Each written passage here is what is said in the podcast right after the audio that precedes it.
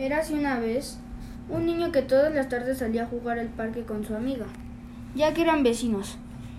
Todas las tardes después de la escuela iban al parque con su balón, ya que a ellos les gustaba mucho el soccer, pero un día todo cambió. Hola Luisa, ¿quieres jugar? ¿Quieres ir a jugar al parque conmigo?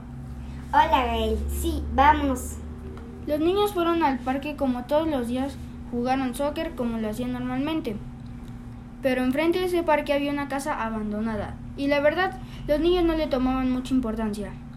Pero ellos ya habían sido avisados por sus padres de que no tenían que meter ahí. ¿Qué hacemos? La casa se ve muy horrorosa. Me da mucho miedo. Sí, está muy fea, pero tenemos que entrar, si no perderemos nuestro balón. Entonces los niños se asustaron y no quisieron entrar a la casa. Tengo miedo, Luisa, y si mejor nos regresamos. Sí, mejor mañana venimos por él. Los niños regresaron muy espantados a sus casas. Le contaron lo sucedido a sus padres, pero para su terrible suerte no les hicieron caso.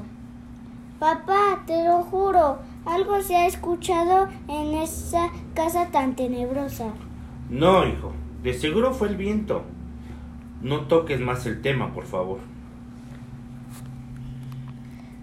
Luisa llegó a su casa a contar lo mismo, pero fue el mismo resultado. Mamá, la casa tenebrosa está embrujada. No digas tonterías, Luisa. De seguro fue un ruido que escuchaste o un gato que estaba en el techo de la casa. Luisa volvió el otro día para checar y grata sorpresa, sí era un gato. Luisa corrió a casa de Gael.